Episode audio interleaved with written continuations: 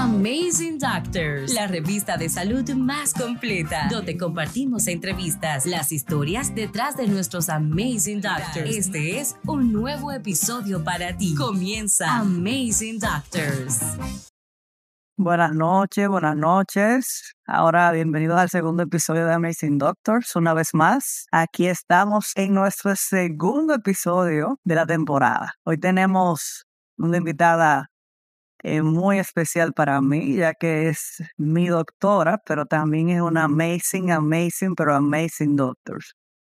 Es una mujer que se ha destacado muchísimo en, en el área de la salud a nivel eh, de Santiago y, en, el momento más difícil a nivel mundial de lo que fue el COVID y esa pandemia. Fue una de las, de las mujeres que estuvo en la primera línea a nivel nacional, defendiendo eh, a capa y espada la salud de todos nosotros.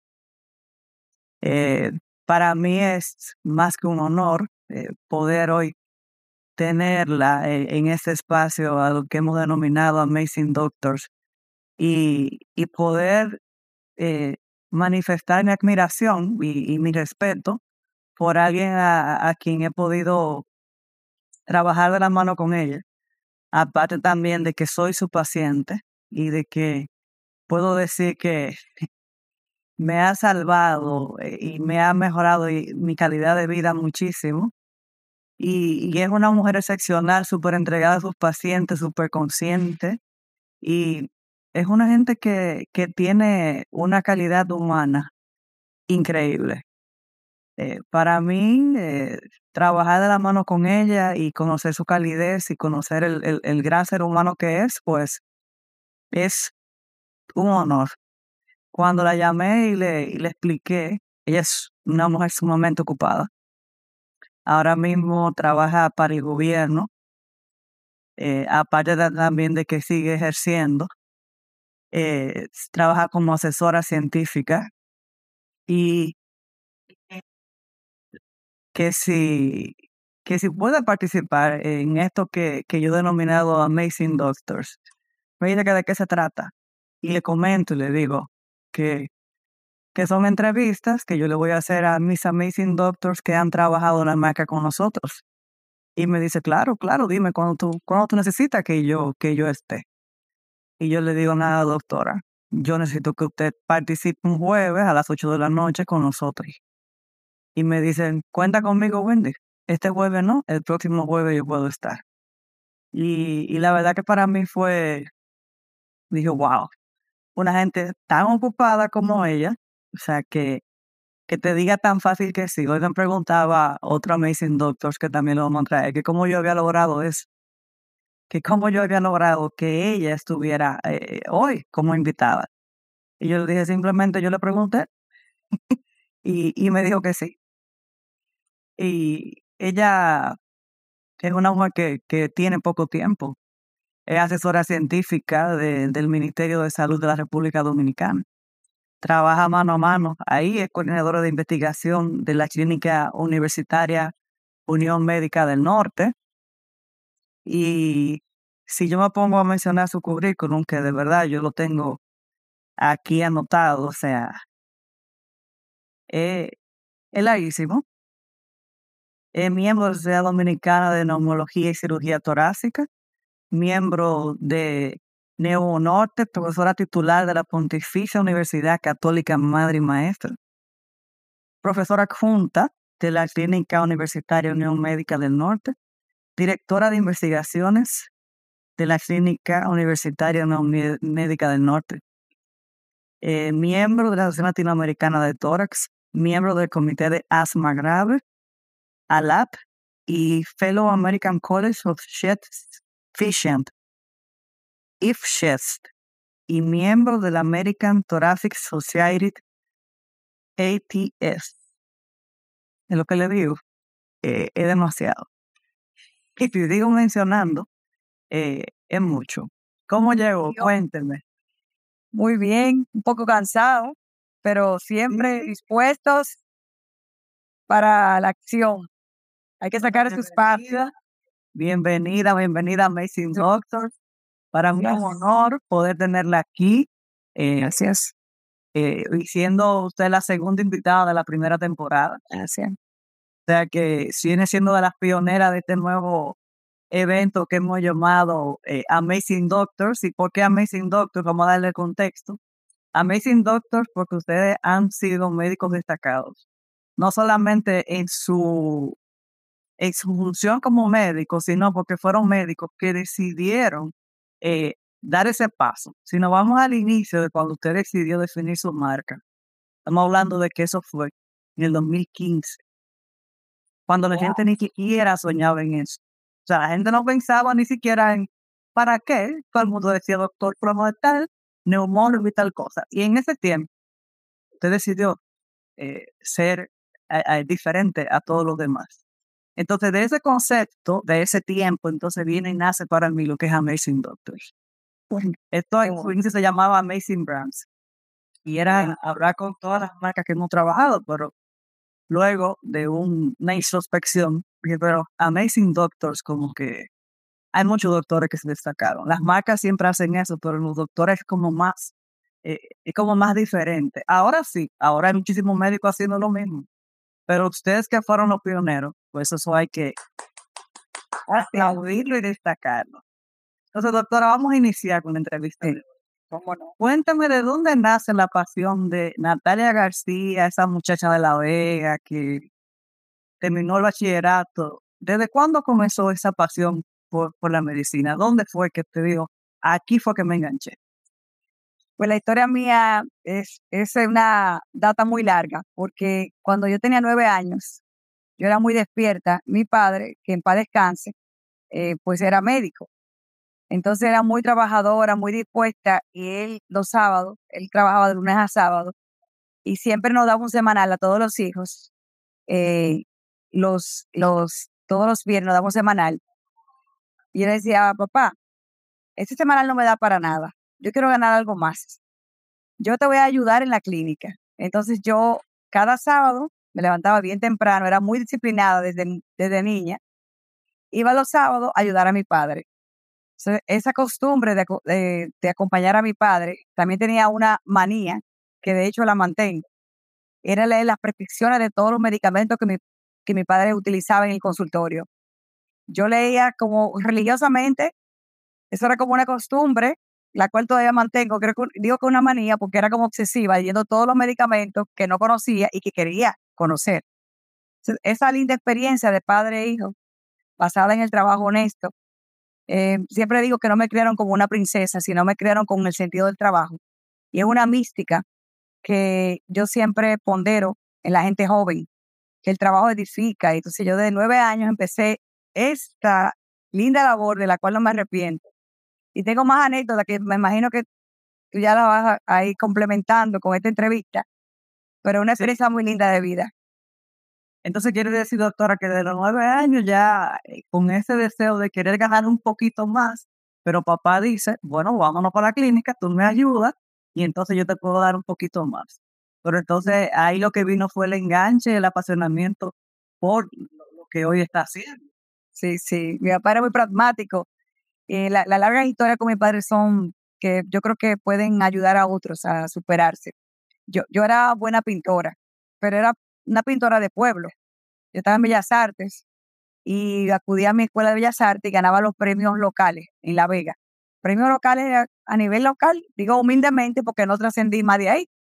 Y yo le dije a mi padre, yo quiero ir como mis primas, que son muy famosas, eh, son muy famosas, mis primas son pintoras famosas, que me siento súper orgullosa de ellas.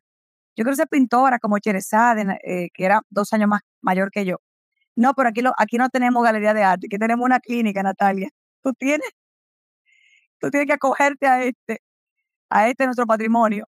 Tú no puedes ir a Chabón, tú tienes que dedicarte a esto. Y de verdad yo me sentía mal en ese momento, pero no me arrepiento de esta linda decisión, de esta carrera de servicio, de amor, y verdaderamente que no me arrepiento. Entonces, doctora, eso quiere decir para los que están comenzando nuevos y creen, o sea, mucha gente piensa que, que el éxito es accidentado o que el éxito viene por herencia. Y quizás mucha gente piensa, no, pero el papá de Natalia era médico ella se hizo doctora y le tocó la herencia de, de, que también es doctora y le pasaron los pacientes, le pasaron la fama y eso no es así. No, tú tienes que trabajar duro. De hecho, mi padre quería, mi padre tenía una maternidad y él me decía, oye, tú eres, vas a ser una buena ginecóloga, porque a mí me encantaban las, las parturientas, yo hacía los partos y de hecho ayudaba a mi padre en la cirugía. O sea, yo hacía cesárea con mi padre, hice manos. De hecho, mi carrera se ha complementado porque me gusta mucho la teoría, pero la parte manual, que es la parte de habilidad manual, la adquirí con él, gracias a Dios. Y todas mis vacaciones de Intet, que me daban apenas siete días, porque Intet era súper intensivo, yo me bajaba con mi padre a operar la única semana que tenía libre. O sea que el esfuerzo no viene por mi linda cara, porque Natalia tenía papá médico, no, no, no, para nada. Vale tu propio esfuerzo. O sea, es voluntad propia, personal, que tú quieras salir adelante, que tú quieras trascender y obviamente superarte. Entonces, todo esto, eh, yo dije, papá, yo soy como buena en, en clínica. Me dicen mis profesores que en infecciosa, en cardiología, de hecho en cardiología era súper buena. Nadie filtraba a un profesor que yo adoraba, que en este momento está trabajando en La Vega, nadie filtraba cardiología en INTEC. Y yo sacaba 98, infectología era como, la bacteria era, mi, era aficionada a la bacteria y a los antibióticos. Y tenía mucha memoria eh, fotográfica para, para sostener como la información, los porcentajes. Y papá me dijo, ¿cómo va a ser que tú vas a ser clínica? Tú tienes que ser quirúrgica porque tú eres buena en esto. Y yo, papá, creo que seré mejor en como, como la parte clínica que la parte quirúrgica. Y bueno, cada decisión. La vena de artista con la memoria fotográfica ahí esa vaina le ayudó muchísimo. Increíblemente. todo se va complementando y a veces uno piensa que no. Y también eso que usted dice, de que era buena con los antibióticos. Cuando usted sí, era buenísimo con los nueve años, ¿qué era lo que usted hacía? Revisaba todo lo que de mi papá. Leía, y leía. Eso estaba aquí. Blumericin, eran antibióticos que eran como ampicilina. Oye, lo recuerdo como ahora. Yo iba a poner el preciso de mi papá, decía, Natalia, pero ¿por qué tú estudias tanto?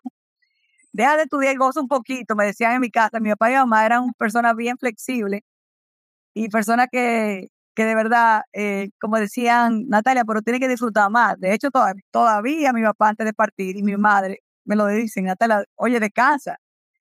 Pero yo creo que yo era workaholic desde pequeña. Y yo, no, que me gusta estudiar, que me gusta leer, o sea, y me pasaba con, con esa dinámica que obviamente crea una plataforma y al final te rinde resultados. Nada viene de la nada, todo tiene un esfuerzo personal y hay que dar lo máximo de, cada persona. Los cuatro acuerdos no se equivocan. Da lo máximo de ti y vas a obtener resultados. O sea, que es parte de la vida. Nada viene por, porque estamos disfrutando, gozando. No, todo tiene un esfuerzo. Yo siempre digo, los, los cuatro acuerdos yo se los pongo a todos mis colaboradores. Yo tienen dos libros que leer cuando llegan a trabajar. Los manches. Tienen un libro que es para artistas, que es para diseñadores, gente que trabaja marketing y eso. Y el segundo libro que tienen que leer es Los Cuatro Acuerdos. Así es. Ya ahí todo el mundo se entiende, haz lo máximo que puedas, sé impecable con tu palabra. Impecable con tu palabra. Entonces, ahí ya eh, se, se terminan los conflictos y, y cada vez que alguien comete un error, dice, hey, no te lo tomes personal, que tu trabajo y ayuda muchísimo. Sí, sí, increíblemente, es increíble. Y la vida, sobre todo que tenemos tanto defecto porque somos humanos. Por ejemplo, yo sé que todo el mundo se toma la cosa personal. Y de hecho, aún tú lo practicas, tú yo digo, caramba, fue a mí. No, nada es personal. Cada quien tiene su propia basura y te tira su basura en un momento determinado o sus frustraciones. Entonces la vida es eso, la vida, nada es personal. La gente tiene un mal día y te habla mal y tú crees que la gente te tiene algo contra ti. Y ahí yo tengo problemas que lo arropan. Y eso tiene que ver conmigo. Mm, eso no tiene que ver conmigo. Eso tiene que ver con otra cosa. Doctor, y entonces, ¿cuándo usted decide entonces, entiende que entra a estudiar neumología? Es que usted se ha dado grande. No vas a creerlo. Yo te dije a ti que yo era muy buena en cardiología. De hecho, yo vivía yendo soplo en El Salvador Begotier, que fue un, lugar de formación. El Salvador Begotier fue un hospital de formación donde yo hice parte de mi internado y donde luego esos profesores que me conocieron en Inter me dijeron, Natalia, queremos que tú concurses aquí en el Lutier, porque entendemos que tú eres un talento. Yo era una niña y estaba en La Vega. Yo, de hecho, pensaba entrar en Santiago. y me dijeron, mira, tienes que venir aquí a Santo Domingo, yo siempre agradecería a esos profesores que me llamaron a La Vega, o sea, esa distinción. Y cuando yo estaba en, mi, en mis afanes, ¿no? La cardiología me apasionaba. Yo decía que era tan dinámica, tan especial. Y me pasaba eh, eh, viendo esos pacientes, entendía que era súper interesante. Pero yo siempre he sido una persona muy objetiva y pragmática. En mi pueblo, al que amo, que es La Vega, así, La Vega es un pueblo que yo amo y que me siento orgullosa de pertenecer. Vi que había muchos internistas, excelentes profesionales, que practicaban la cardiología. Y vi también que habían dos neumólogos solamente en el pueblo completo. Yo era estratégica desde muy joven. Y me dice mi padre, ¿y no vas a ser cardióloga? Papá, pero hay poco neumólogo. Y me parece que es una carrera interesante porque tiene mucha... No, pero no haga cardiología, eh, no haga neumología, Natalia, lo recuerdo como ahora, porque la tuberculosis es una patología, me dijo mi padre, que te puedes contagiar de ella en el hospital y yo no quiero que tú te infectes.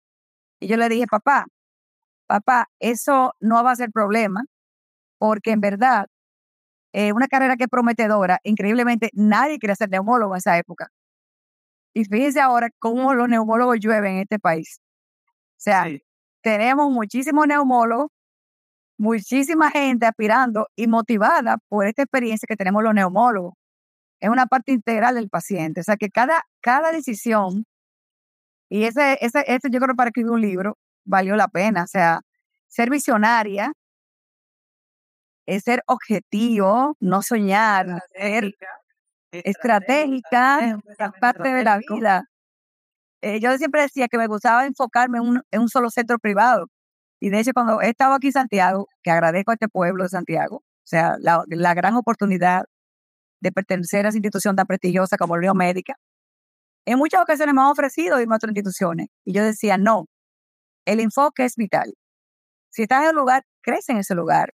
No, no te puedes distorsionar, no te puedes enfocar en tantos lugares que luego no tengas uno fijo para ese crecimiento. Entonces, es una parte de la vida, parte importante, de que tú tomas las decisiones correctas y que te enfoques y puedas crecer en un lugar y hacer un nombre en un lugar. Que muchas veces queremos estar en varios lugares. De hecho, un momento de mi vida, yo estaba en La Vega y quise hacer vida también en San Francisco. Y a los dos meses me di cuenta, yo, esto no procede. Esto no me va a permitir crecer. Yo me voy a enfocar en, la, en la Vega en ese momento. Y así cada, cada experiencia tiene su particularidad. y, le va, y le va dando las enseñanzas y el resultado y sabe cuándo retirar. Cuándo retirar, cuándo, cuándo debo hacer las cosas, qué debo hacer, o sea que cada momento es, son experiencias para que los jóvenes, que veo algunos de mis colegas jóvenes, a los que quiero muchísimo, de mi institución, de la Unión Médica, yo siempre digo mi institución porque es mi casa. Cada uno de ellos, yo fui su, su coordinadora de cada uno de ellos y me siento muy afortunada de tenerlo ahora. Ya son profesionales. Ahí veo a Lilian López, que es una oncóloga a la que yo admiro muchísimo, y yo fui su coordinadora. Sé que es grande estar con tus hijos acompañándote, no, doctora, usted tenemos que darle la llave de la ciudad de Santiago. Ya usted nació en La Vega, pero ya usted santiaguera. Me siento parte de, de, esta ciudad y muy agradecida, ¿eh?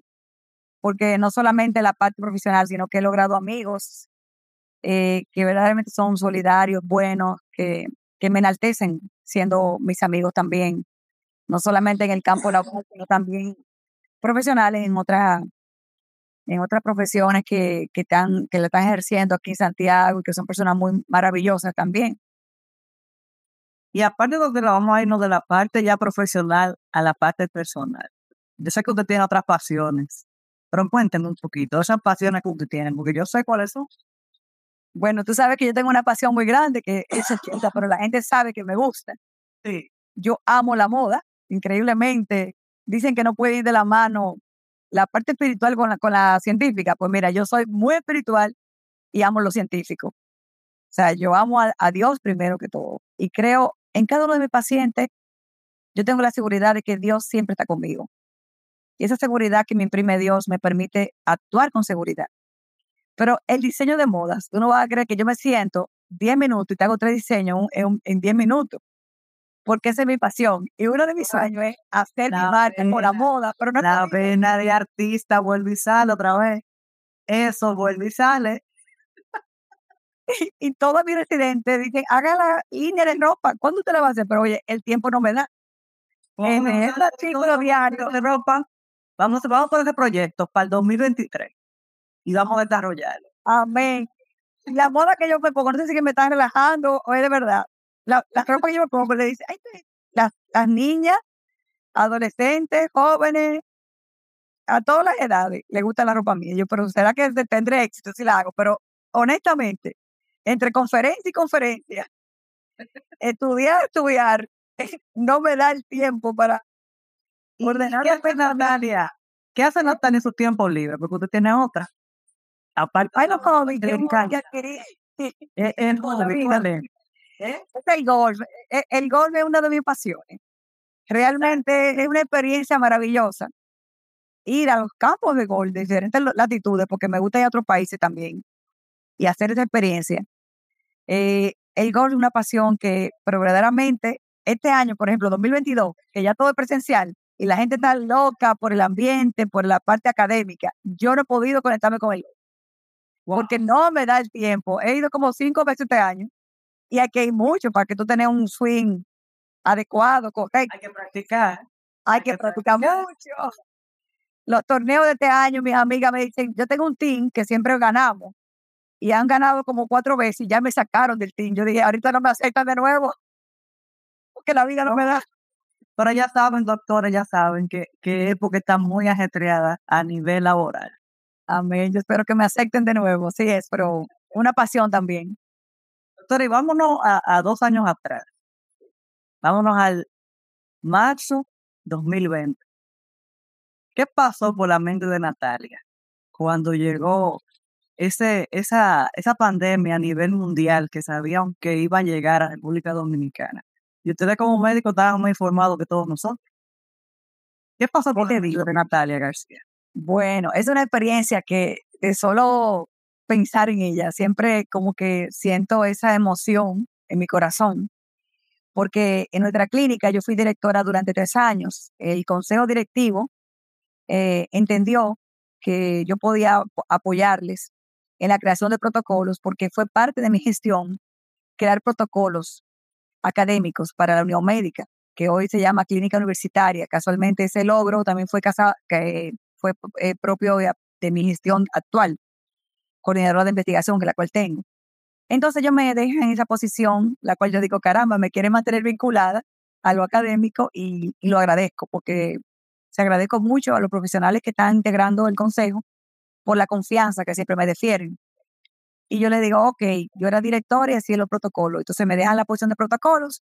Ya inician en enero, nuestra clínica es visionaria. Y sobre todo en ese momento teníamos al doctor Daniel Rivera, que hoy es nuestro ministro y muy organizado, empezó a gestionar protocolos de atención en la clínica ante el COVID. En enero prácticamente ni, no había avanzado el COVID Que no sabíamos si ni siquiera andaba y aquí. llegaba a este país y que la connotación que luego adquiriría de pandemia. Entonces, eh, cuando estoy en, ya sigue avanzando, voy leyendo artículos, veo que esto, esto está corriendo, va caminando, diseminándose rápidamente, Italia, España. Entonces yo digo, es el momento de crear un protocolo Unión Médica, eh, también a nivel clínico. Y es cuando en marzo, yo, es- este virus venía a pasos agigantados. Yo digo, esto va a llegar aquí. Efectivamente, el 10 de marzo eh, el protocolo que manejamos, yo creo que como país. 2020, marzo. Entonces edifico este protocolo basándome en las guías chinas que tenían cinco tomos, lo recuerdo como ahora. Eh, las guías italianas, la guía española, y había una guía también de Estados Unidos, de la clínica Massachusetts Hospital. Yo recuerdo cada paso porque me leía 10 y 20 artículos diarios, pero los tomos chinos eran bien particulares porque tenían como unas 20 páginas también de fármacos naturales, alternativos. Entonces yo dije, mira, la parte alternativa, pero tenían, tenían la base del manejo del, del SARS. Y en verdad fue la, el sustento, fue la plataforma para crear los resultados de que casi aquí nadie falleció en este país, o sea, la gente aquí sobrevivieron. Entonces, precisamente yo termino el sábado, que de hecho estuve en mi casa ese sábado 12 de marzo de 2020, nunca lo olvido, y estaba en, mi habitación leyendo los libros, mi mamá dice, oye, viniste este fin de semana y no estás con nosotros. Tú estás estudiando. Yo, mamá, es que sospecho que este virus va a llegar a este país y hay que estar prestos para afrontar este virus. Que se lleva a la persona, no sé cómo se la lleva, pero se la lleva bien rápido. Efectivamente, lunes 13, un colega al cual aprecio mucho fue el primer caso que se contagió. Nunca lo olvidaré. Afortunadamente, como la cepa en ese momento no era tan virulenta, ese SARS-CoV-2 que llegó en ese momento, ese caso fue leve, fue ambulatorio. Y de ahí vinieron las cepas que estaban en México, en Estados Unidos, que fueron afectando a todos los profesionales de la clínica nuestra. Y es cuando un, un 14 de 24 de, de marzo, recuerdo como ahora, yo le envío al ministro de ese momento, le envío mi protocolo, le digo, mire, en China se usó en 21 pacientes tocilizumab, el famoso medicamento. Esta guía yo lo tengo, yo tengo este protocolo. Agradezco al ministro de ese momento siempre su decisión y también que él creyera en mí, una persona que no conocía. Y me envió en la tarde los medicamentos que hoy salvaron la vida de tantas personas valiosas que están trabajando, que están en su vida normal, acompañando a sus familias. Y son personas que obviamente han edificado este país, porque nuestro actual ministro, lo digo en público porque lo ha mencionado en público, se salvó por el Suma, que fue la primera persona en este país que se aplicó ese medicamento biológico y que aceptó y me dijo, me dijo, doctora, lo que usted cree. Y yo lo apliqué. Pero así tenemos muchísimas terapias que implementamos en la Unión Médica, como el primer plasma. Se lo aplicamos a un colega que hoy está vivo y que de hecho estuvo muy grave. Y el primer plasma del mundo se lo aplicó a ese señor que fue la última alternativa, porque implementamos muchísimas medidas que lo importante es que salvaron vidas. Cuando en abril Estados Unidos reportaba 600 mil muertes, nunca lo olvidaré, los datos, porque cada día yo iba a ver los pacientes, llegaba aquí y amanecía hasta las una de la mañana estudiando. Y los sábados complementaba con mi grupo, que era un grupo maravilloso de profesionales, cardiólogos, que estaban conmigo gastroenterólogo, hematólogo, que venían el día entero a mi casa. Yo contrataba una chef para que le cocinara. Y en pandemia, todos los sábados de la pandemia nos pasamos estudiando desde las 10 de la mañana hasta las 12 de la noche. Podían andar en la calle porque ellos tenían, eran médicos y la policía no, no, no, no lo detenía. O sea, es una historia linda de sacrificio y de amor a la humanidad. Porque es un verdadero amor, que tú dediques ese tiempo a salvar vidas en cada una de, las cepas que han llegado, en cada una hemos implementado medidas, incluyendo Delta, que fue de las más graves que, que nos afectó en el 2021, en octubre. Mucha gente murieron también. Esa cepa tomó una fuerza y Delta vino de las Indias. Pero aún así tenemos un manuscrito que estamos publicando hoy de la intervención oportuna para esa cepa, donde sacamos personas del ventilador, es milagroso, eso una, son milagros. Eh, cada momento reflejó una experiencia. De hecho, yo veía 40 y 50 pacientes ingresados. Y como tenemos cinco neumólogas maravillosas en mi clínica, jóvenes, buenas, esas jóvenes, yo le dije un día, oigan, yo no puedo ver 40 ni 50 pacientes ingresados, porque yo trabajo 8 horas pasando visitas. Yo le voy a dejar a ustedes estos pacientes graves y yo voy a manejar 10 y 15 pacientes máximo para dedicarme a observar a estos pacientes y hacer un buen trabajo. Además, ustedes son jóvenes, yo le llevo unos cuantos añitos, no mucho, no mucho. Y ustedes tienen que tirar para adelante en esta, en, esta, en esta pandemia. Yo, yo he dado bastante ya. Entonces me voy a dedicar a seleccionar y ver los pacientes que me busquen personalmente a mí, pero no los 50 y 100 pacientes que lo llegaban a la clínica. No es que se estaba desgastando. Entonces la parte entonces científica de análisis, todo. No puede analizar. No, es, es así. La cantidad no refleja calidad. Por eso, hasta tú ver una cantidad de pacientes extrema, no va acorde a la calidad asistencial. Y yo me di cuenta, digo, si sigo en esto, o me voy a morir, o voy a caer muerta, o me va a dar un COVID, me va a matar, porque voy a estar inmunocomprometida. O hago un buen trabajo seleccionado y ayudo. Y de verdad que mi, mi equipo, que son excelentes profesionales, neumólogas y intensivistas, cardiólogos, porque todo el mundo se comprometió. Neurólogos estaban en el grupo, endocrinólogos. O sea, un grupo maravilloso, eh, donde estas personas, yo le eh, decía, oye, mi experiencia actual es esto con esta cepa. Y se acogían, y yo agradezco la confianza que me tuvieron. Porque aunque sean ahora, y, y no le dio como en ese momento, aparte de que yo sabía que usted tenía que ponerse la capa y, y convertirse en héroe para todos nosotros. Porque yo recuerdo que yo tuve mi momento también de miedo por mi condición, que soy paciente desde hace cuántos años. Uh, toda la vida y eso yo hace ya. Yo recuerdo que yo me tranqué desde el día 15 antes de que en el país. Ya tengo una condición que yo me tengo que trancar y yo a todo el mundo ese negocio lo cerré y dije, bueno, hasta que esto no, no pase, yo no me muevo. Eh, vamos a trancarnos, cuide mi personal y me cuide yo. Pero no hubo un momento de pánico en su vida. O sea, usted no temió por su vida. Increíblemente. Que, el montarse la capa en ese momento fue más grande que, y más poderoso salvar la humanidad y su país que, que pensar en usted. Es una pregunta muy, muy, muy bonita y muy, muy importante. Tú no vas a creer que cuando yo vi este virus, yo tengo, mis padres eran ancianos, o sea, estaban vivos los dos, ahora tengo mi madre, gracias a Dios, ancianos de 90 años. Yo dije, si yo transmito esto a mis padres, yo que soy tan apegada y voy a La Vega con, constantemente a visitarlo, a dormir con ellos, no lo podré visitar jamás. Porque esto es un virus que mata a la gente, cuando yo me di cuenta. Pero ¿qué pasa? Que la solidaridad puede más que todo. Estaban mis amigos involucrados, estaban graves. Y hubo un hijo de uno de ellos, que también es un gran profesional, y lo voy a mencionar, de Neito Rivera, que es hijo del, del actual ministro, me dijo, oiga jefa, no me dejes solo usted me tiene que acompañar en esta pandemia porque mi padre está grave. Son momentos muy emotivos. Y yo dije, no puedo ser egoísta. Debo acompañar a los enfermos.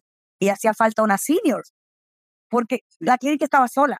De mi edad no había nadie en la clínica. Solo esos jóvenes que, amparados en su juventud, se quedaron tranquilos trabajando. Y, y porque nada le pasaba, porque eran jóvenes. Todo el mundo salió huyendo. Yo recuerdo la clínica, la clínica estaba vacía. Los parqueos vacíos. Yo lloraba cuando salía a las calles sola. Y el parqueo de la Unión Médica vacío. Y las escaleras solo. Andaba caminando como si fueran un fantasmas. Fantasma. Y yo dije, mi hijo, yo él lo trato como si fuera mi hijo. Le dije, mi hijo, te voy a acompañar. Y por supuesto, tuve que sentarme de la Vega, de ver a mis padres por largo tiempo. De hecho, mi padre no me quería ver porque mi padre eh, era médico y era un hombre muy acucioso, muy científico. Me dijo, sí, la mía, quédate ya en Santiago. No venga, no venga, no llamamos. No ocasión, su amor, pero me lo dijo. De hecho, mis hermanos, yo tampoco quería verlo porque yo era un riesgo para mi familia. Y yo me quedé en Santiago aquí, sola, con mi hijo, ¿eh? que mi hijo fue mi equipo y ha sido mi equipo siempre. Que me dijo, si a ti te da el COVID, yo te cuido. O sea, yo no tengo miedo. Y es mi equipo todavía. Y él se quedó muy tranquilo con su madre, cuidando a su madre.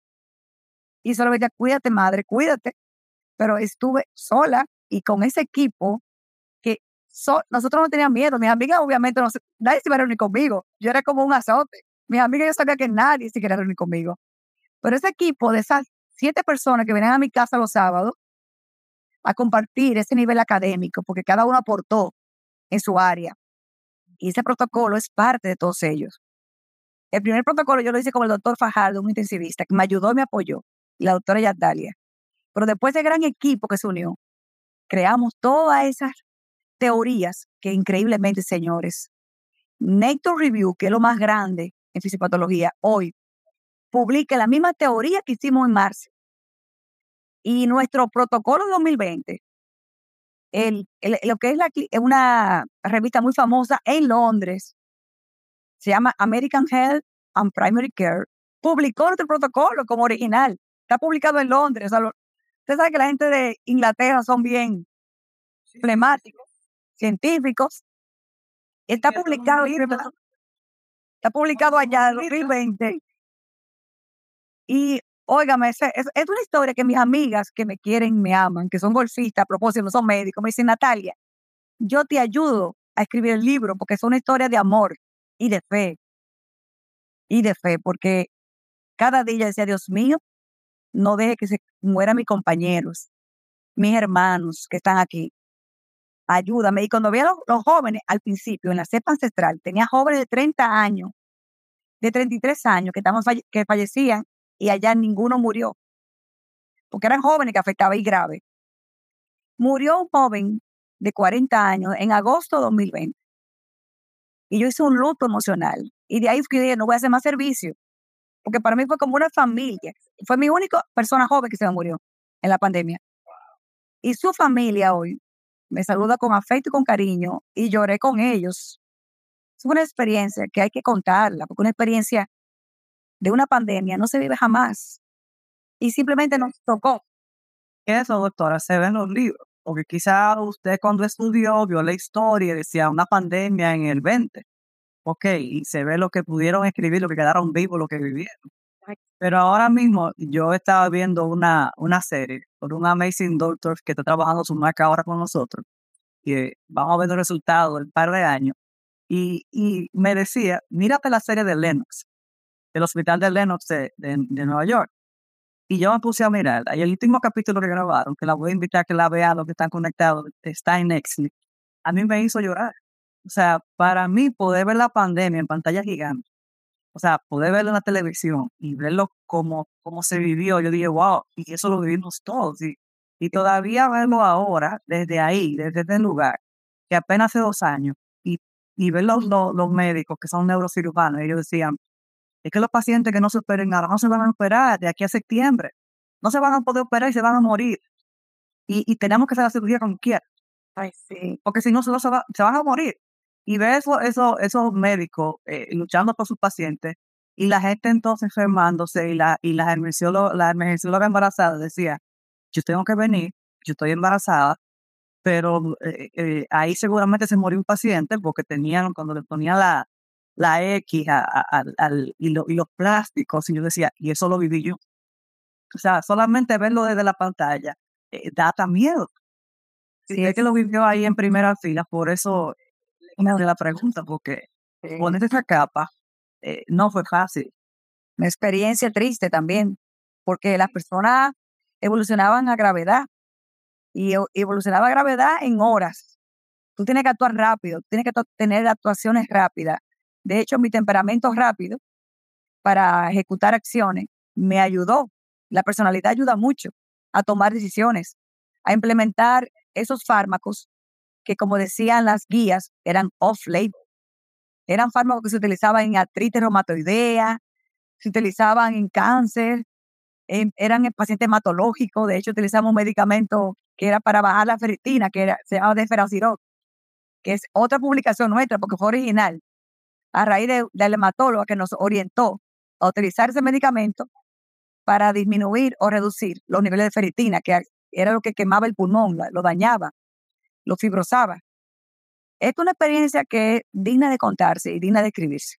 Y de verdad que yo voy a tomar ese tiempo para no solamente escribir la parte científica, que ya yo tengo varios manuscritos publicados, tenemos tres al momento actual, y John Hopkins, lo que habló el presidente en la OMS, John Hopkins nos hizo una entrevista este año, que ellos no entendían nuestra experiencia clínica como país por la baja mortalidad respecto al mundo. O sea, nosotros somos un país privilegiado, porque aquí, no sé si seguro que han escuchado el Regen que fue lo que usó Donald Trump en el 2020 cuando le dio COVID. Aquí nuestra gestión administrativa como país lo compró y de hecho todavía lo estamos utilizando ese producto no lo usó ningún país de América Latina. Nadie. Yo tuve una reunión hace poco, un foro internacional con América Latina y ellos se encontraban raros, que los nombres también son raros, Casiribimat e Indebimat, son dos anticuerpos monoclonales que detenían el virus y que, y que de verdad los resultados fue que la salvación como país en la Delta, en la Delta que fue el año pasado, que como nosotros, paisito del Caribe, logra tener tantas mentes brillantes eh, para poder lograr hacer eso. Y un país comprometido, porque el país completo, o sea, todos nuestros profesionales realmente decidieron luchar y enfrentarlo e ir a los hospitales a enfrentar este virus que nadie quería estar. Como tú dijiste, Wendy, tú te escondiste, pero todo el mundo se escondió. Sí. Pero esos profesionales dijeron, vamos a enfrentarlo. Y, y de verdad, el país completo eh, y enfrentó el virus de una forma que majestuosa. O sea, hay algo para la historia y como país tenemos una historia. Por eso la OMS, brillamos en la OMS cuando hablaron.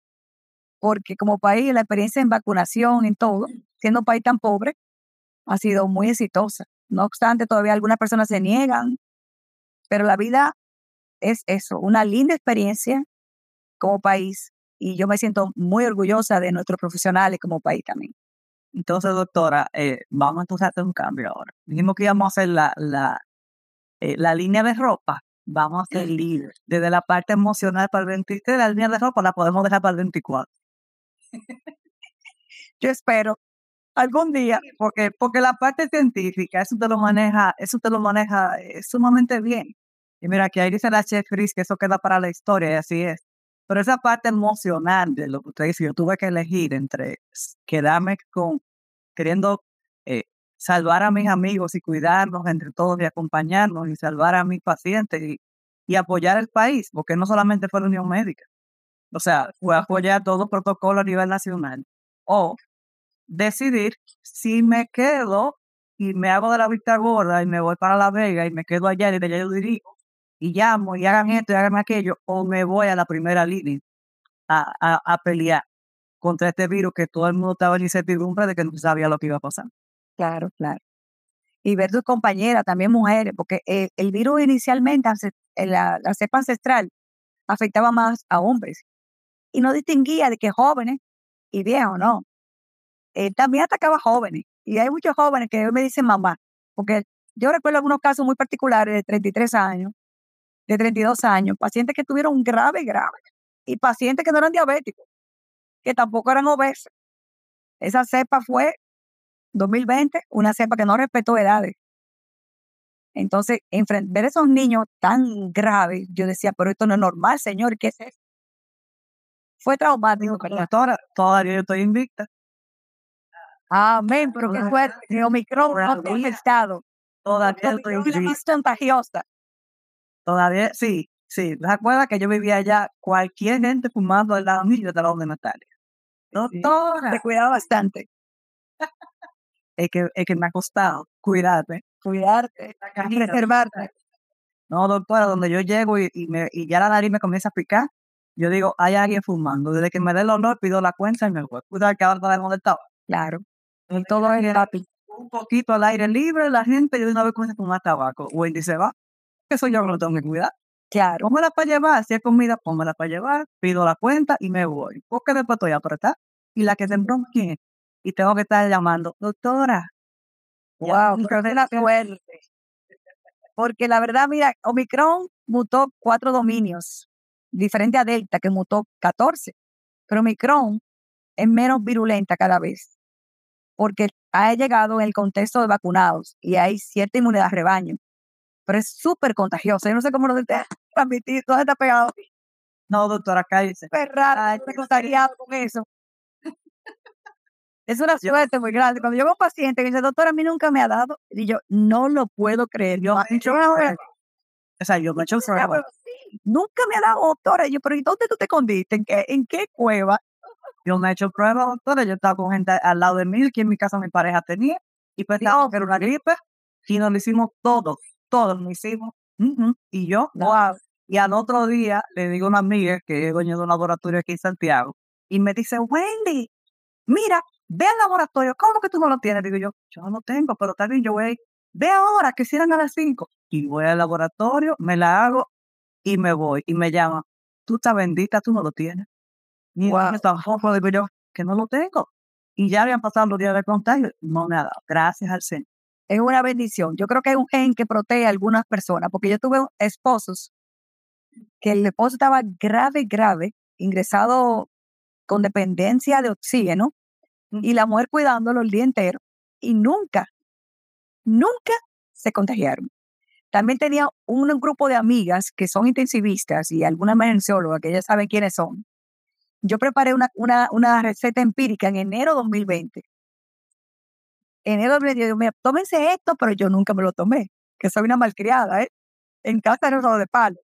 Y dentro de esa receta, que mucha gente lo utilizó, porque yo hice, me hicieron hasta webinar, me, me hice viral con la receta de cada cepa. Pero esa, esa receta tenía bronchovaxón, que fue algo empírico que yo lo coloqué para aumentar la inmunidad y la respuesta inmunitaria. No van a creer los señores que la OMS declaró en el 2021 que el bronchovaxón no permitía que el virus SARS-CoV-2 se indexara al receptor ECA2. Esto salió en un manuscrito. Yo dije, pero yo no sabía esto en el 2020.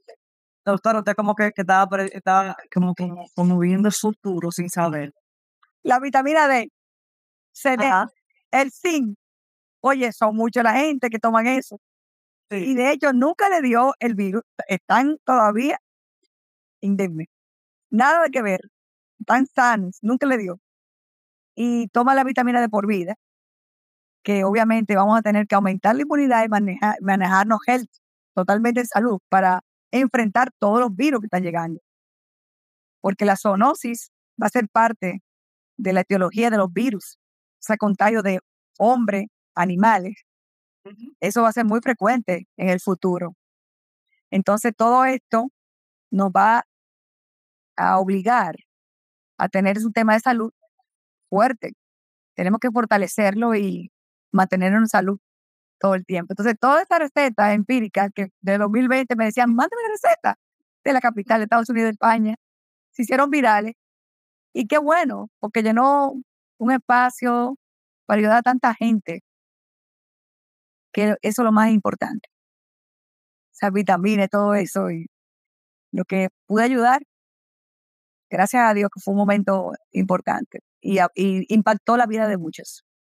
Y cuéntame, doctor, ahora vamos a ir ahora al 2015, cuando, cuando usted me llama y me dice, Wendita, eh, eh, eh, Verónica me dio tu número y yo quiero trabajar, que hagamos, que hagamos lo mismo que tú hiciste con ella. Claro, que lo cual me asesora. Y pero los que somos muy amigas y la otra lo cual sabe que como me siempre he tenido la, la cultura de, de impartir conferencias y eso, ella me dijo, Natalia, tú no tienes un branding. Y digo yo, ¿y qué es un branding, loco? No, branding es tu marca, Natalia. Tú no sabes lo que es eso. Y yo, no, yo no sé, pero yo invierto en eso. O sea, que me gusta la tecnología, aunque no la entienda. que no la entienda. Yo tengo la última computadora, yo me compro todo lo último, pero no lo entiendo muy bien. Pero trato. Pero trato. De hecho, mi reciente me compré, toma doctor este aparatico para que se lo compre. Bueno. Entonces, López me dice, no, tú tienes que ser tu marca, Natalia, yo te voy a conectar con Wendy. Pero Wendy, mi pacientica, a ella misma, Dios, ah, no, perfecto. Y esta marca se acogió a verdaderamente mis deseos de, de mi color favorito. De hecho, mi paciente ama mi consultorio, Wendy, porque ese color que tú creaste para mí es parte de que la arquitecta que me decoró mi, consultorio también asumió tu, esa marca que tú creaste para mí. No, se ponen contentos cuando ven el consultorio, lo ven así, se quedan, qué lindo, doctora. Eso es agradable. Conectó con el branding. Con el branding, todo. Todo lo que es decoración, mis, mis recetarios, además crear mis productos. Tú me permites vender mi producto también, de que yo tenía una serie de, una cartera de, de servicios que el paciente no visualizaba, porque el paciente va de ti por una patología, pero no sabe que tú tienes otra expertise. Por ejemplo, los pacientes no saben que mi expertise es asma grave. Yo que, que lo manejo, lo manejo que un asma grave es lo que yo amo, porque amo la inmunología. Y los pacientes fumadores con el EPOC, pero asma grave más bien ha sido como una de mis, de mis metas y lo he logrado porque se ha creado en este país el primer comité de asma grave y está vinculado a alto costo para fármacos que obviamente no todo el mundo lo puede usar y esa es parte también de esa marca, que tiene que agregar eso en mi marca ahora, porque en el crecimiento, hace unos años, ahora hay que actualizarlo, hay que actualizarlo. Hay que actualizarlo. Y yo me digo, ¿cómo de de asma también? Y también con procedimiento. Cuando usted iba a vender, que usted fue al banco, que usted le pasó la tarjeta la primera vez a la chica del banco, que la chica del banco le dijo, wow, primera vez que veo una doctora con una tarjeta como esa. Es Usted me impactante. Saliendo del banco. Es impactante. Doctor, ¿y, eso cómo te lo creó? Digo, no, yo tengo mi asesora personal que me creó esta marca, mi branding. Y yo muy orgullosa que no sabía lo que era un branding. Que luego lo aprendí. No, ese es mi branding personal. Que me lo Me llamaba la doctora. diseñadores gráficos para mí. Me acaba de tirar un piropo. Yo te le dije que yo tenía una asesora de una agencia que me asesoraba, que ella dijo que nunca he visto un, un médico con una tarjeta como esa. Nunca. Increíble, pero mira, impacta mi tarjeta. Oye, pero qué bonita, qué bella. Esa tarjeta, la verdad que tú te esmeraste. crear, la verdad que ese, pulmoncito es inconfundible, no tiene otro igual. han pasado siete años y aún sigue nuevecita del paquete. Gracias, es así. Todos Ah, los doctora, servicios de esta marca, gracias, Wendy, por, por este despertar. Antes de que nos canotelen y de que nos corten este live, esto está buenísimo, deberíamos tener dos horas de Amazing.